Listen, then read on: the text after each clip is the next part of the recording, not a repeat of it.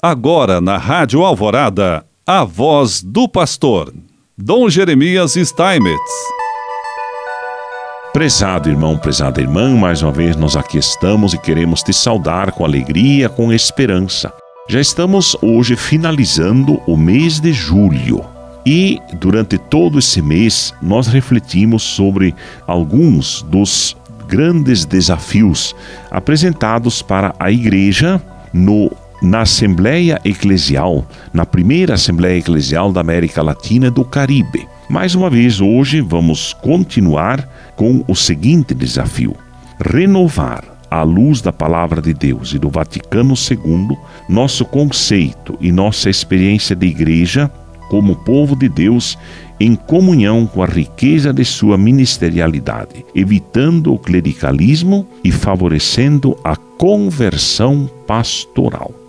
No documento de Aparecida também se fala né, sobre essa temática. No povo de Deus, a comunhão e a missão estão profundamente unidas entre si.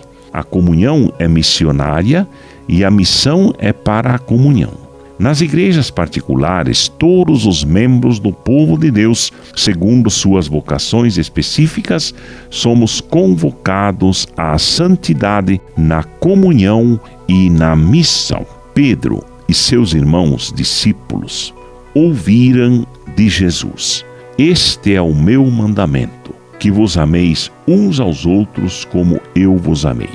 E também ouviram na última ceia de tal forma que ficou na mente deles: Se eu, então, como Senhor e Mestre, vos lavei os pés, também vós deveis lavar os pés uns dos outros.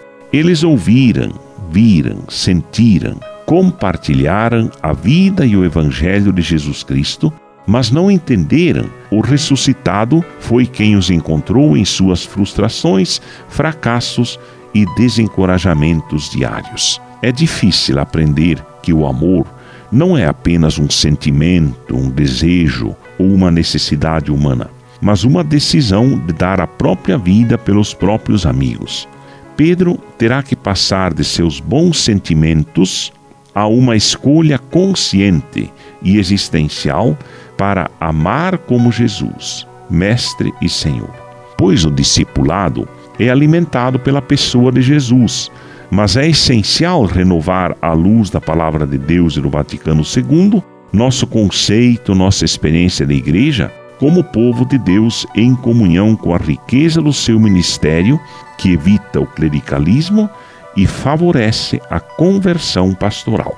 Assim como Pedro deve se libertar de sua imagem do messianismo judeu, assim também nós, discípulos do século XXI, somos instados a passar da rigidez à misericórdia, do controle ritualístico à alegria da celebração da regressão medieval à utopia do ressuscitado. Isso significa a Igreja Sinodal, Samaritana e Profética em saída e comprometida na defesa da vida em nossos povos. O amor que alimenta nos leva a uma constante conversão pessoal, comunitária e institucional que implementa estruturas de comunhão e participação em todas as esferas eclesiais. Jesus não expulsa Pedro por seus erros messiânicos, nem por sua infidelidade na paixão, mas sim com ternura samaritana.